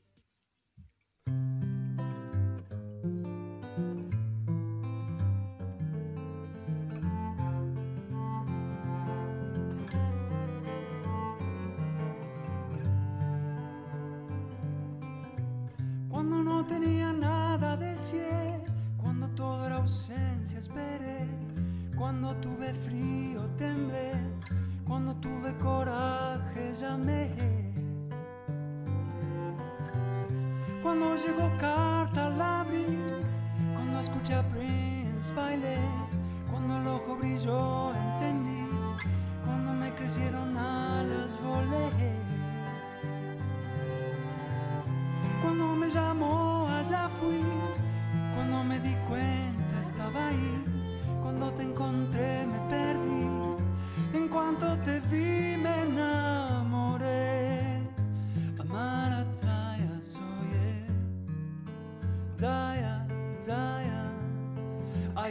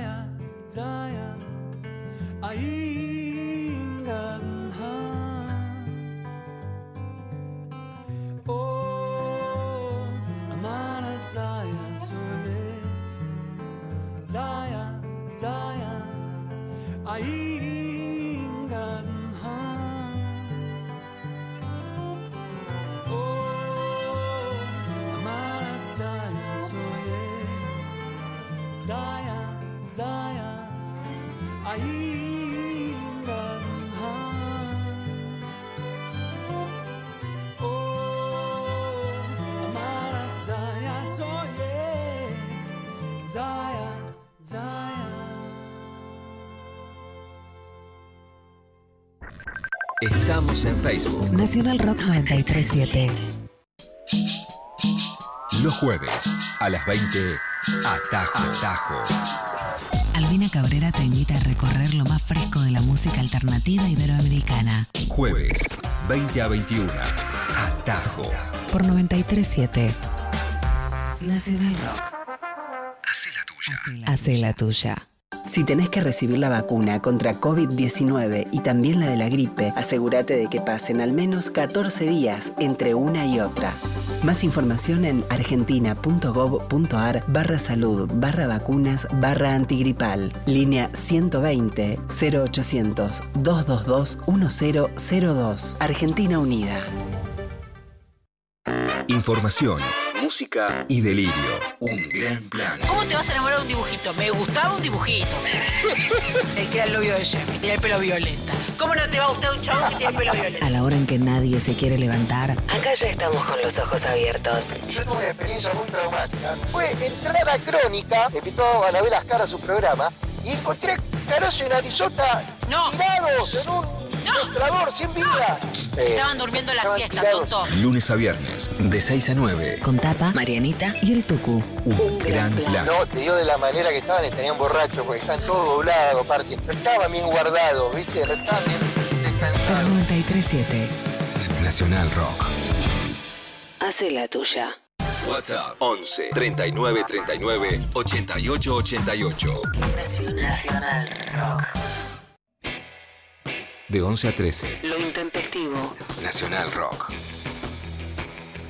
Bueno, eh, hay más mensajes, hay audio, gente que responde a la consigna. Eh, por ejemplo, eh, por eh, Instagram nos dicen lo siguiente. Si dice Camila, si solo pudieras viajar a un solo lugar de vacaciones, ¿a dónde irías y por qué? A Miramar, ¿Toda la vida solo es el único lugar que, a Miramar? Porque me hace acordar a cuando era chico. Pasa que el lugar es muy amplio, vos podés decir un continente. Bueno, No, Martín, ponele onda. País. Porque eh, País. es obvio que está hablando de un lugar, un, una, un- o sea, no, no puedo así. Bueno, para María, ¿eh? Porque te pones mal vos, nos ponemos mal todos. El viernes que viene yo no voy a estar. Van a hacer el programa ustedes dos soles. Yo no sé si puedo. No de nuevo, eh. Bueno, ya pasó no sé si eso. Yo no sé si yo, puedo. eh, fui una reina, la verdad, me la banqué. No cabe duda, María, no cabe duda, no cabe duda, mira. Y Sofía va a estar en el estudio, ¿eh? O sea, cada uno va a hacer algo, di- o sea, todos vamos a hacer algo distinto el viernes Vamos que a viene. Eso rotar. es lindo. Como Sí. la rotación de roles. Yo lo voy a hacer todo en, en la ducha, el programa. Último día de trabajo de Sophie Cornell, ¿eh? El viernes que Bueno. viene. Como último día de trabajo. Esto así se. Se nos va, se nos va. Bueno, pero vamos a hacer un homenaje, algo. Sofía, ¿querés este. Lo Preparemos. voy, a, lo voy a producir yo el homenaje. Sí, no, ya lo estoy ¿Por qué preparando. no te autoproducís un homenaje? Es, es tan productora que se autoproduce sus cumpleaños. Sofi, ¿querés que Esa es mi hagamos. vida. ¿Por qué no hacemos una fiesta de despedida? Dale. Sí, sí, sí. La verdad que se ¿Vos podría. pones la casa? En el Imperio ¡Eh! Shop, no hay ningún problema. Bueno, termina el programa y vamos para ahí. Vos lleva el café porque no va a andar la máquina. Ah, vos sos un forro, Darío. O sea, sabés que estoy dolido y justo tocas la llaga. O sea, em, yo ya estoy en tratativas con Luciano Lutero, que parece que él, bueno, eh, ¿Nos hace un lugar en la terraza? hace No. lugar en la terraza. Luciano va a deconstruir la adicción de Martín con el café. Sí, él me va a ayudar con ese tema. Eh, sigue estando Luciano Lutero. Sí, la, la va a desplazar, la va a desplazar y entonces, ¿qué hace un psicólogo? Te saca la adicción por el café, pero te mete otra adicción. Y sí, por él, Y claro. la adicción a la terapia. Sobre todo. Se reemplaza una cosa por otra, ¿no? Eh, después, bueno, me gustaría igualmente que como homenaje, vos el viernes que viene, realmente estés en condiciones de tener presentes, pre- que me olvidé cómo se habla, para empezar. O sea, me pongo tan nervioso con este tema, Sofía. Tranquilo, tranquilo. Sí, sí, perdóname. Estoy un poco emocionado. El viernes que viene, como último programa, nos gustaría que vos te vayas con todos los honores eh, presentando tu tesis sobre qué pasó esa noche en Carmel. Que es tu tema. Es mi tema. Sí, sí, es, mi Es tu tema. tema, que vos quedaste ahí lupeada. Eh, una cosa que identificó, hay que decirlo también, Sol Despeinada. Sí.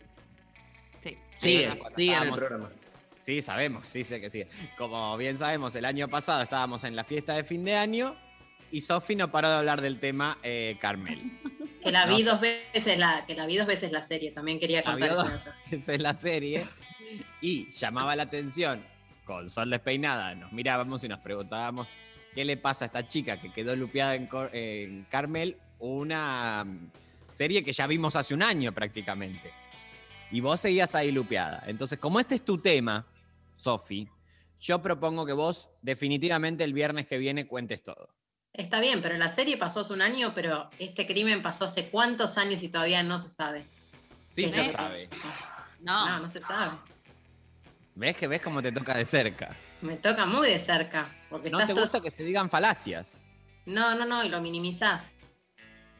Uf, bueno, preparamos. Qué para fuerte igual, mi último programa y no vas- ninguno de los dos conductores principales de este programa no van a estar presentes.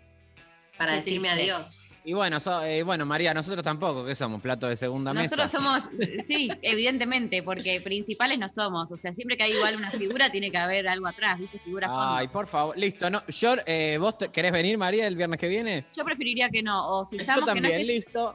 Hagamos otra cosa, Martín. El no programa. Que no venga Sofía tampoco. Que Vamos no a venga- hacer Dos horas de silencio ahí. una perfo. Hacemos. De silencio. Es, i- es insoportable. ¿Cuánto, ¿Cuánto sienten que podemos aguantar en silencio acá? Ahora. No, muy poco. ¿Cuánto? Dos minutos. No, No, no. menos. 20 ¿Más? segundos. 20 No, dos segundos. minutos. ¿Quién es la primera persona en hablar? Dicen ustedes. Yo. Para mí es María la primera persona que habla. Le- Mirándonos la cara, de- si no los miro, quizás aguanto más. No, no, mirándonos la cara, o sea, no se puede hacer ninguna otra actividad. ¿Te acordás cuando viste Desencajados? Que en Desencajados teníamos un minuto y medio de silencio. Cierto. Sí. Y la gente se ponía, boludo. Re mal. se Re- no, no, no, era ins- aparte era el final de la obra, era tremendo. Ah, ¿no viste Desencajados vos, eh, Martín? Risas nerviosas aparecen mucho. Salir de la caverna. Salir de la caverna, vi yo. Pero en Desencajados, al final, sosteníamos ese minuto y medio, se escuchaban las toses, siempre había un boludo que empezaba a aplaudir y los Ay, otros lo callaban. Tremendo. Sí, sí, sí. Nos pasa también en la obra con Erika en un momento que hay un giro de que vienen riendo, riendo, riendo y, ya- y ahí cambia la- el sentido. Sí. La gente Sí. sigue como medio riendo, eh, aplaude, comenta porque el nervio se procesa con el ruido. Tal cual. Total. Bueno, Lali, ¿me pasás un audio? Buen día. Primero que nada quiero contarles que tuve que grabar tres audios porque sin darme cuenta tapé el micrófono. Totalmente chota. Bueno, tengo una propuesta. ¿Cuál es para vos el mejor alimento? ¿Y por qué? No comida, alimento. Tipo, no sé, la papa porque podés hacer un montón de comidas con la papa. Eh, no sé, no pensé la respuesta todavía. La cebolla, la cebolla, claramente.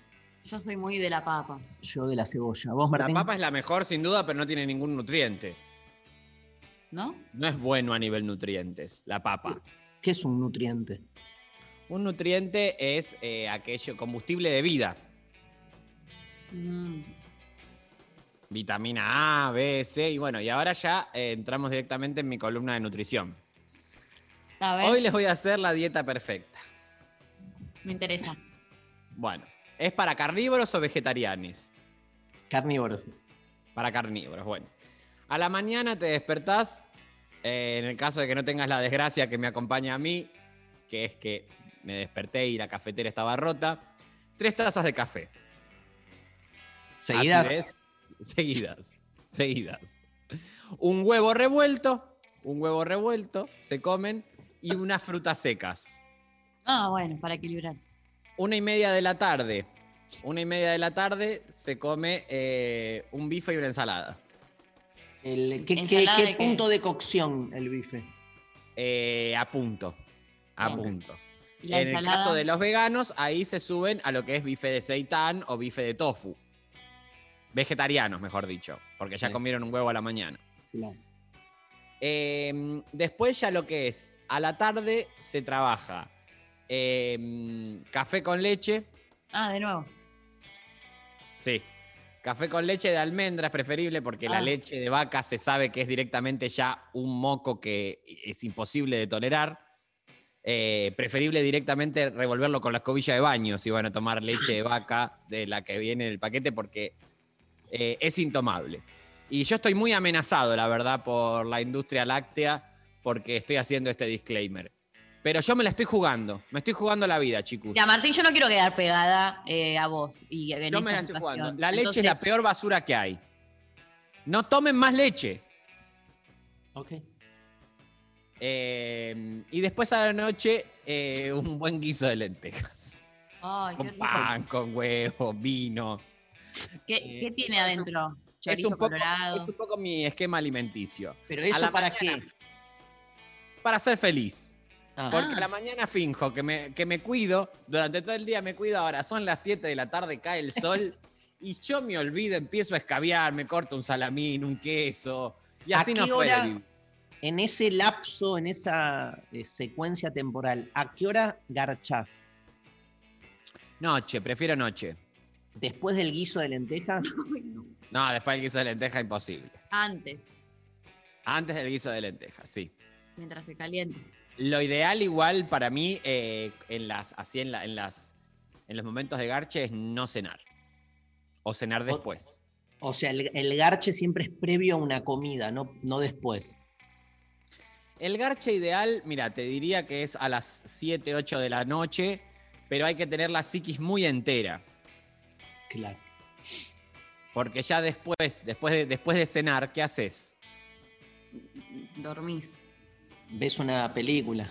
Y, pero ¿quién lee una película? ¿Quién lee un libro? Ya, ya la gente está muy confundida. Ya no de se nuevo. sabe. Mirás TikTok. No, coger de nuevo, pero ¿qué tenés? ¿19? No, no. Se coge una vez por semana y listo. María. Y li- Llegó una. mm, eh, llegó la meta respuesta. A ver. Que es. eh, Vito mandó. Me gustaría que pidan una consigna. ¿Entendés? Es como la meta respuesta a la meta consigna. Como el. Odio cuando se quieren hacer los más inteligentes que nosotros. Bueno, pueden serlo también. No, una cosa que sean, otra cosa que se hagan. Es verdad. Gracias, Vito. Eh, acá nos llega la siguiente propuesta por WhatsApp. La consigna que propongo es: ¿con cuál integrante de lo intempestivo te gustaría ir de fiesta y por qué? Ah, Con. Rechi. Con Rechi. Claramente con Martín. Claro. Claramente conmigo, sí. O Sí, sea, nadie, nadie te, te puede sacar ese lugar. Pero por los por les amigues de Martín, no por él. Y bueno, pero también es parte de mí. O sea, No, soy también. la persona que va parte haciendo no. la alquimia Yo por de- Martín en sí mismo, me parece. A vos no te lo copas los, los Los amigos de amigos de Martín, Martín. no. mm. No tanto, no. no. Sí, no hay buena refe. Pero Em, sí yo, pero yo te copo, María. Martín me recopa, sí. Sí, Martín es un amor. Siempre muy Nos vamos cuidado. de joda, nos vamos de joda, María. Bueno, dale. El- Después el. Viene, nos vamos bien de joda y venimos y hacemos el programa Caravana. Bien, de gira. Igual la consigna. Le caemos a Sofía ahí al, al- al- al estudio. Y... la- ¿No? ¿Por qué? Y porque si está de gira estás así, no, estás eh, una de esas Sí, dos. estamos. eh, sí. No, que la consigna es como muy restrictiva. ¿Con cuál de, de- somos cuatro, cinco? Bueno, pero está pensando en los oyentes, no en nosotros. Ah, bueno, no somos tan pocos. O sea, te ponen elegir a vos, a Luciana, a mí, a Martín, a Sol Despeinada, a Luciano Lutero. A- Luciano Lutero debe ser Adamoski. bien. De joda también debe ser Luciano Lutero. Sí, y Adamoski también. Y después Adamoski. pueden elegir a Vero Lorca, que de ahí la pasas bomba. Eh, la de Ella te Cornell. dice los 100 sinónimos de pija sin detenerse. Exacto. Que es la- y- y- y- Sin parar, te lo dice todo el tiempo. El lugar donde la sientan le dicen, bueno, a ver, decís 100 sinónimos de la pija. Bueno, dale, va. Dale, que una berenjena, matafuego de carne. ¿Quién quiere adoptar a Vero Lorca de mamá y Rechi de papá? Yo. Sí. sí. Al revés, a a Martín de mamá y a Vero de papá. Me gusta mucho más así. Mucho más así. Ok. Yo ya Eh, soy tu mamá, María. Yo soy Luciana. sos. Nos vamos a ir, de- me voy de joda con mi mamá. Y sí. Eh, no reality se llama, eh, así. Me voy de joda con mi mamá. ¿Me pones otro audio? Un blog. Dali. Hola, intempestives. Acá Ine, hecha mierda por la AstraZeneca. Eh, Claro. Bueno, resulta que estoy en la cama con fiebre y mi novia está muy enojada porque se le rompió el cargador de la computadora y lo cuida muchísimo. O sea, lo cuida, lo enrolla bien, lo guarda bien para que le quede y se le rompió. Y está enojadísima y dice que entonces el mundo es una mentira porque hay gente que no cuida sus cosas y no se le rompen. Y ella que lo cuida y le pone mucho esfuerzo, se le rompe. Y esto es una banalidad llevada a lo grande, entonces, ¿qué onda? Tipo, el esfuerzo y la dedicación es menester para el éxito o no. Una cuestión meritocrática, hablemos. Bueno. Me interesa la vuelta, como el relato que desemboca en la propuesta. Eh, Martín, ¿ustedes la cafetera la cuidaban? Muchísimo. Prácticamente se le- se- lo que más amor se le daba en esta casa. Bueno, claramente exceso de amor. Exceso de amor rompe cosas. Ahí está la respuesta. El exceso los- de amor rompe. Los excesos eh, Un gran abrazo a la oyenta hacen mal. y que se mejore. Y a la que Sí. se le rompió la computadora también. Ay, sí, por Dios. Pobrecita. Em, Lo que pasa bueno. es que ella. María, ¿vos cuándo te vacunás? ¡Hoy! Muy bien, ¿a qué hora? ¡Aplauso para mí! ¿A La qué hora te vacunás? Yo la voy a acompañar. Me va a acompañar, porque yo no Bueno, voy a me parece sola. bien. Alguien me tiene que acompañar. a. A las 15.45. ¿En dónde? En el barrio de Villa Pueyrredón. Bueno. ¿Y cuál eh, vacuna te gustaría que te pongan? La que sea va a estar bien. Igual eh, la data dice que se viene la Sinopharm, pero La mejor. hay- la mejor. Es la mejor. se, se están completando los ciclos. eh, la segunda dosis se la dan en tiempo, así que. La China es la mejor. Si bien hay que agarrar la que te toque, porque Sí. es así un poco, también se puede hacer un, un esquema de preferencias. Sí. Nadie Eh, prefiere sí, la. AstraZeneca, digamos todo también. Bueno, bueno. Igual ya, ya salió que está chequeado que con la Delta se viene bien. Estás bien, estás protegido, Martín. Tranqui. Ah, vos no te dieron esa. Yo tengo Sputnik. Ah, vos tenés Sputnik. Y yo tengo AstraZeneca, somos los Ah. tres distintos. Eh, ayer, voy a contar esto, cuando mandé para el turno, cuando me confirman el turno, yo venía soñando mucho con que me llegaba el turno, no me llegaba, no sé qué. Bueno, pesadillas. Y confirmé el turno y me puse a llorar porque me emocioné muchísimo, Sí. porque bueno, obvio. Y estaba al lado de mi madre. Y yo dije, ay, mi, mi mamá me va a abrazar, como... Y no, ¿Qué te dijo? me dijo, ¿De qué lloras? nos teníamos que ir a un lugar, entonces me dijo, no, no, dale, vamos, después llorás, ahora no es momento de llorar. Y yo le dije, ay, mamá, Amo que la, tengo ma- que la llorar. mamá de María diga, después llorás como si fuese algo. Te emocionas después, ahora no es momento. Y yo pensé, Martín Rechimusi, eh, mi otra mamá nunca me haría esto. Me No, no, no, no, no. Yo me El tema es que ella, vos. la mamá biológica, no, Martín, de, de María, este, ella hace eso. Ella tiene la capacidad de administrar sus emociones y dice, bueno, después lloro, después amo, después me enojo, porque primero hay que Hay que hacer el trámite, claro, hay que cumplir la obligación. Pero nada, igual. eh, Eh, a mí no me gusta igual, eh, Sofi, yo te pido mil disculpas, pero me siento un poco incómodo. Yo en esto, ellos que esto que hacen ellos de permanentemente hablar de sus temas de familia. Mm. Y Bueno, además ayer a la, a la despe- en la despedida del programa dijeron que hoy te iban a tratar con tanto amor, que iban a revertir todo lo que ellos vi- te Escúchenme. haciendo y no, no pasa. Está, está- está escuchando el programa mi mamá, que me acaba de mandar un WhatsApp. Sí. Mi mamá, después de un año y medio, este, eh, se dignó a escuchar nuestro programa y me pone, los estoy escuchando. La palabra garche para mis 79 años es ordinaria.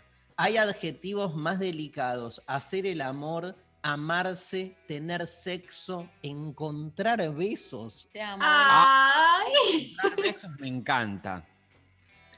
Está buenísimo. Mami, garche, garche, garche, garche, garche, garche. Bueno, mámele decir. También hoy se habló, vos fijate, de eh, las competencias entre hijos. O sea, un tema que le toca de cerca a la señora.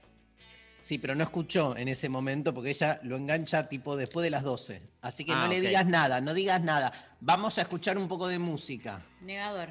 Bueno, Eh, Iván Noble y los caballeros de la quema cerrando este bloque. ¿Se viene Asesino Serial?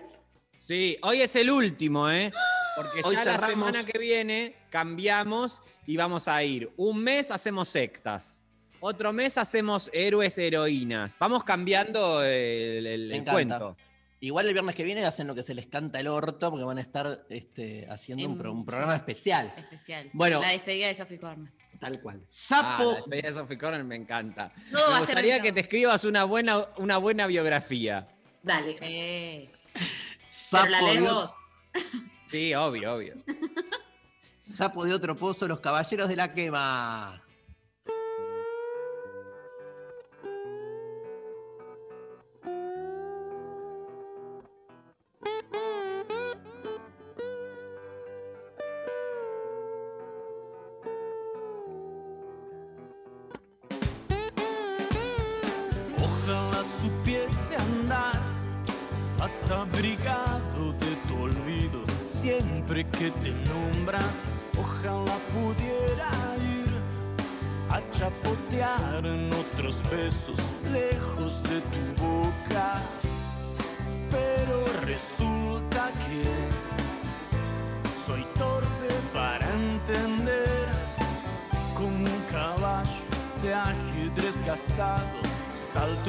Sombras, vuelvo más piantado.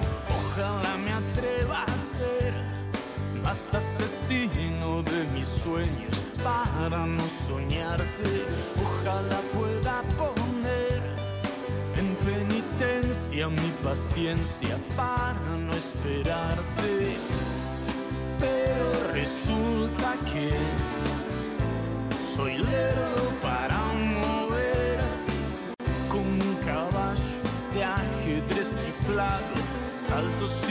I think we're.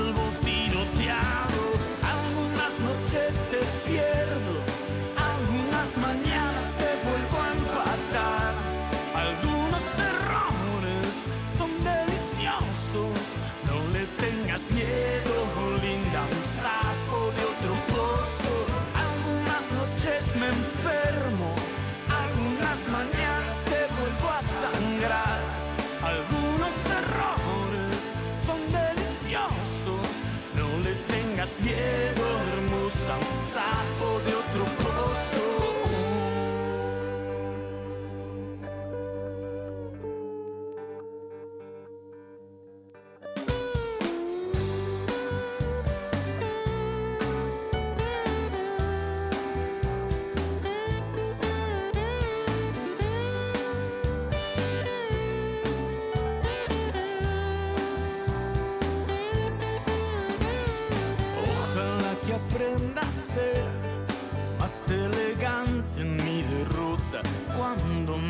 Piense.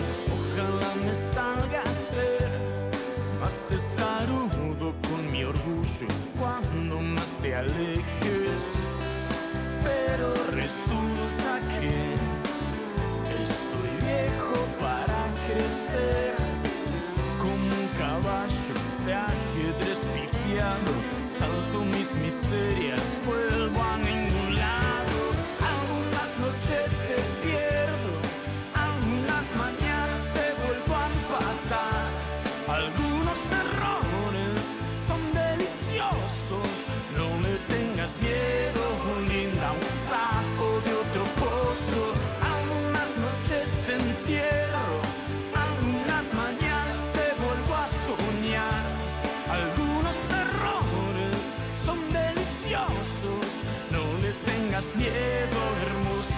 side.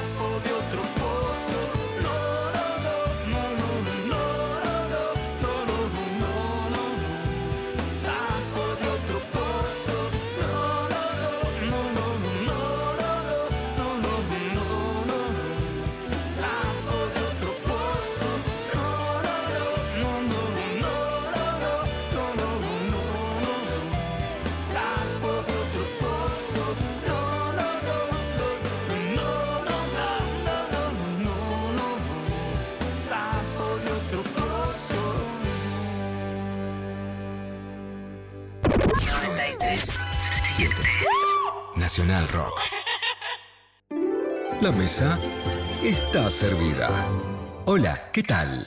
Divertirse a la tarde está asegurado. Hola, ¿qué tal?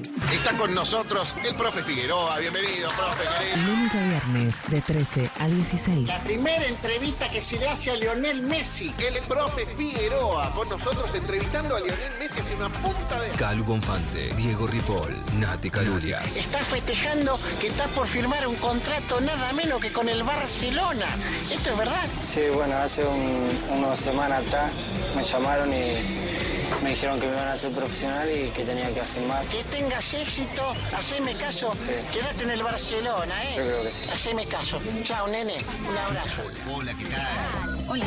Hola. Por 93.7. Nacional Rock. Hace la tuya. Darío Stanraiver María Stanraiver. y Martín Rechimusi. Martín Rechimusi, asesinos seriales. En un raíz de una semana, Ricardo Luis Melogno, un joven de 22 años, mató a cuatro taxistas en sus autos disparándoles a la cabeza. Luego de asesinarlos, se quedaba 10 minutos en el asiento trasero fumando un cigarrillo para acompañarlos, según él, y después iba a un bar paradero de taxistas en Mataderos a celebrar su crimen comiendo entre los colegas de los muertos. Tres asesinatos en cinco días. Los crímenes del asesino en serie de Mataderos estaban en todos los diarios en el mes de septiembre del año 1982, donde competían en el interés del público con las revelaciones sobre el desastre militar en la reciente guerra de Malvinas y la retirada política de la dictadura. Los asesinatos se encadenaron en apenas cinco días, siempre con la misma escena fatal. Un taxista muerto con una bala calibre 22 en la cabeza en una calle oscura del barrio de Mataderos. Según las crónicas, la primera víctima había sido Ángel Redondo, de 51 años, casado, peón de un taxi Fiat 125. Lo encontraron en la madrugada del 23 de septiembre con la cabeza apoyada contra el volante del auto estacionado en la calle Pola al 1500, a menos de 10 cuadras de los dos hermanos. El segundo en morir fue Carlos Alberto Cauderano, de 33 años, conductor también de un taxi Fiat 125. Lo encontraron agonizando dentro del coche en Oliden al 1800, pero nada pudieron hacer por él. Murió antes de llegar al hospital sin poder dar cuenta de lo que había pasado. La madrugada del 27 de septiembre fue fatal para el tercer blanco del ya bautizado asesino de taxistas. Se llamaba Juan de la Santísima Trinidad Galvez. Era español. Tenía 56 años y conducía un flamante Peugeot 504 de su propiedad. Lo encontraron muerto dentro del auto en la esquina de Basualdo y Tapalqué. Esa madrugada, un poco más tarde, Ricardo Melogno volvió a entrar al bar Los Dos Hermanos, que como buen paradero de taxistas estaba abierto a las 24 horas y pidió el plato de siempre. Muchos años después, contaría que sentía que mientras cortaba la suprema a la napolitana, sentía que los cubiertos se le pegaban a las manos, como si estuviera magnetizado. En realidad, tenía las manos pegoteadas de sangre, pero no se daba cuenta. Como tampoco se dieron cuenta los taxistas de allí, reunidos, que seguían hablando del asesino en serie y no prestaban atención al joven e insignificante comensal. Otros dos casos y un imitador. La policía no tenía pistas, pero no había dudas de que se trataba de un asesino en serie. Citando fuentes de la investigación, en el diario La Prensa, decía, en los tres casos los cuerpos quedaron en el interior de los vehículos, mostrando heridas de calibre 22 en la cabeza. Todos habían sido víctimas a su vez de robos y en dos casos los taxis quedaron con las luces prendidas y en marcha, lo que motivó que los vecinos, a la hora de salir para sus trabajos, descubrieran los hechos. Esa primera versión no era del todo exacta. En todos los casos, la policía encontró que a las víctimas no les habían robado sus billeteras con la recaudación, aunque sí a todas les faltaban los documentos de identidad. En los 10 días que, siguieron al asesinato de Juan de la Santísima Trinidad Galvez, el asesino de taxistas se mantuvo inactivo, mientras los investigadores continuaban sin encontrar una sola pista. El 7 de octubre hubo otros dos casos que, en primer momento, se pensó que eran obra del mismo criminal. Primero fue el intento de asalto al taxista Miguel Reina en Mataderos por un hombre armado con un cuchillo. Horas después se registró otro caso. El chofer Roberto Baratini fue asaltado y herido de arma blanca por un pasajero que le robó la recaudación. A partir de las declaraciones de los dos últimos taxistas asaltados, los investigadores elaboraron un identikit del criminal. En las 24 horas siguientes, la policía detuvo a 17 sospechosos. Parecía que el caso del asesino en serie de taxistas estaba resuelto. Un total de 17 detenidos cuya fisonomía en los dos casos coincide con el identikit elaborado sobre la base de declaraciones de testigos. Ese es el resultado al momento del vasto operativo policial que conmueve al barrio de Mataderos, escenario reciente de sangrientos atentados contra choferes de taxímetros, tres de los cuales resultaron muertos y uno herido con arma blanca. Publicaba un diario el 9 de octubre de 1982. Pronto se comprobó que había provocado mucho ruido y ninguna nuez. Todos los detenidos tenían coartada y fueron rápidamente liberados. Por otra parte, nada emparentaba el modus operandi del asesino en serie con los dos asaltos con arma blanca. Se trataba de dos personas diferentes y pronto se sabría el identikit elaborado por la policía que no tenía nada que ver con la verdadera fisonomía del criminal. La solución llegaría desde un lugar impensado. ¿Sigo o corto acá? ¿Qué quieren, Mira, estamos bien de tiempo. ¿Cuánto te queda? Eh, y bueno, a ver. No, dos minutitos, tres minutitos más. Dale, así cerramos y terminamos. ¿Quieren de- cerrar o los dejo así con la intriga? No, no, estás loco. Miren que está la solución ahora, ¿eh? Y sí. Una semana después de las detenciones equivocadas, los investigadores seguían buscando a ciegas. El asesino de los taxistas no había vuelto a actuar y las pistas sumaban cero. Quedaban pocas esperanzas de resolver el caso cuando el 15 de octubre un hombre joven se presentó en el juzgado a cargo de Miguel Ángel Caminos en el Palacio de Tribunales y pidió hablar con el magistrado. Lo atendió un secretario que quedó atónito cuando lo escuchó decir que el asesino de los taxistas era su hermano Ricardo, que padecía severos trastornos mentales y estaba medicado. No. No solo dijo eso, sino también dijo dónde podían encontrarlo. En su propio departamento, en la calle Espinosa 1869, segundo piso C, en el barrio de La Paternal, donde lo había dejado desayunando. Avisado por su secretario, el juez Caminos ordenó a la Comisaría Tercera de la Policía Federal que montara un inmediato operativo para detener al sospechoso. Poco después, los policías encabezados por el propio magistrado encontraron a Ricardo Luis Melogno en el living del departamento.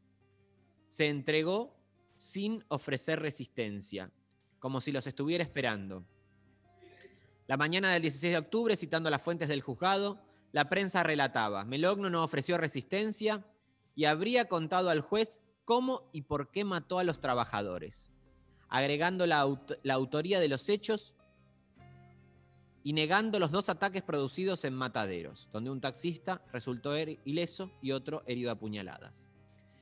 En su primera declaración frente al juez Caminos, Melogno reconoció la autoría de los asesinatos de los taxistas, los taxistas Redondo, Cauderano y Galvez, pero también le dijo que había cometido un crimen más, en realidad el primero de la serie.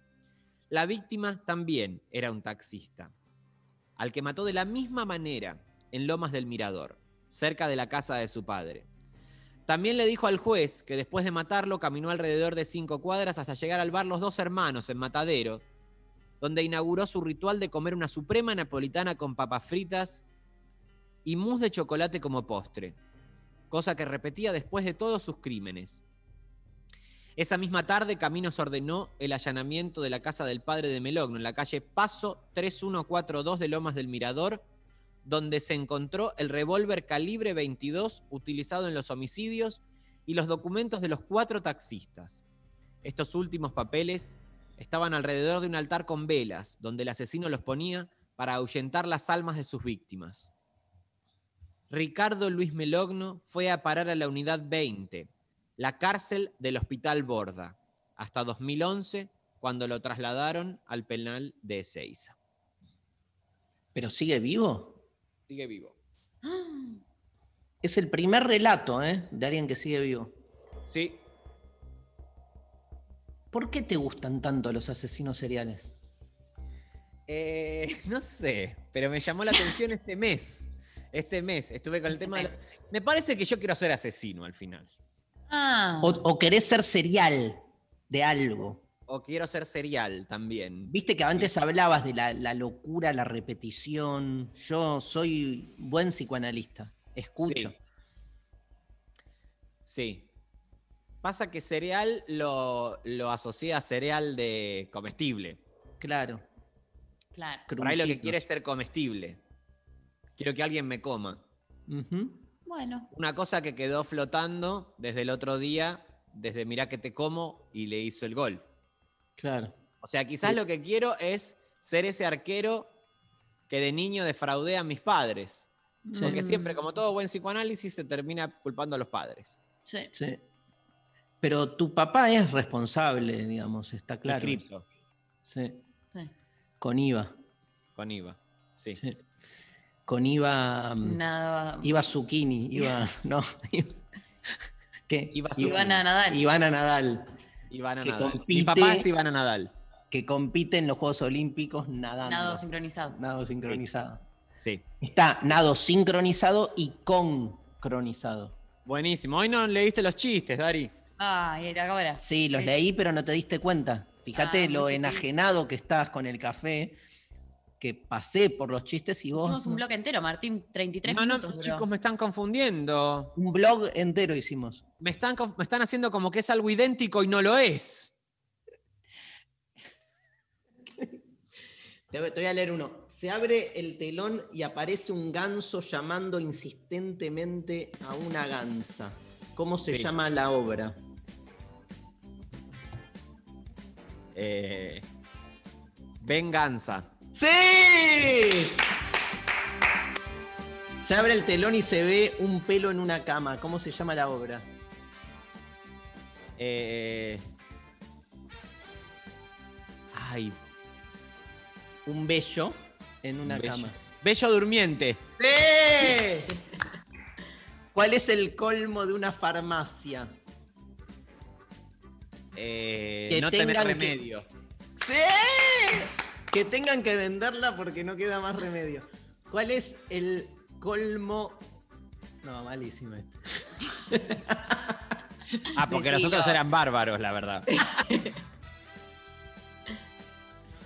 El padre le pregunta al hijo, ¿por qué pones la manzana en la ventana? Porque hace un frío que pela. Malísimo, malísimo. Ese era más difícil de identificar. ¿Qué música escuchan los cirujanos? Eh, música. Música, teatro. ¿Qué hace un cirujano? A ver. Corta. Abre. ¿Qué ma- Sinónimo de corta, de, de abre, de. Opera. ¡Bien! Ópera. ¡Sí! No, la verdad es bárbaro este juego. No, este juego lo tenemos que hacer mucho más temprano la próxima, ¿eh?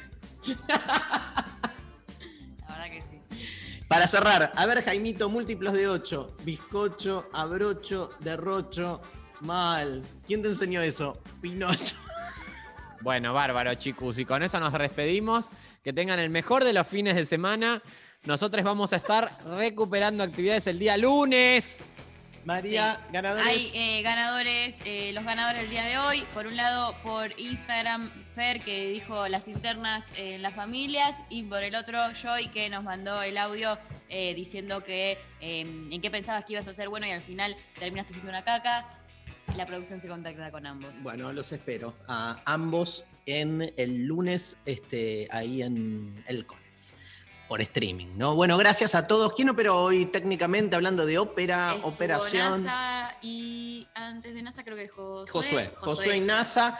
Eh, Lali Rombolá en el estudio, gracias. Este, como siempre, Eva Díaz, Sophie Cornell en su última semana de este trabajo. Llegaron Eh, mensajitos, eh, diciendo, ¿Llegaron? no, y Sofi, no, que no se vaya. Bueno, este. Los oyentes la quieren. Y, Y sí. sí. Y bueno, nos vamos con los Rolling Stones a pedido de Lali Rombolá. Start Me Up. Nos vemos la semana que viene. Chau, chau, chau. Besito.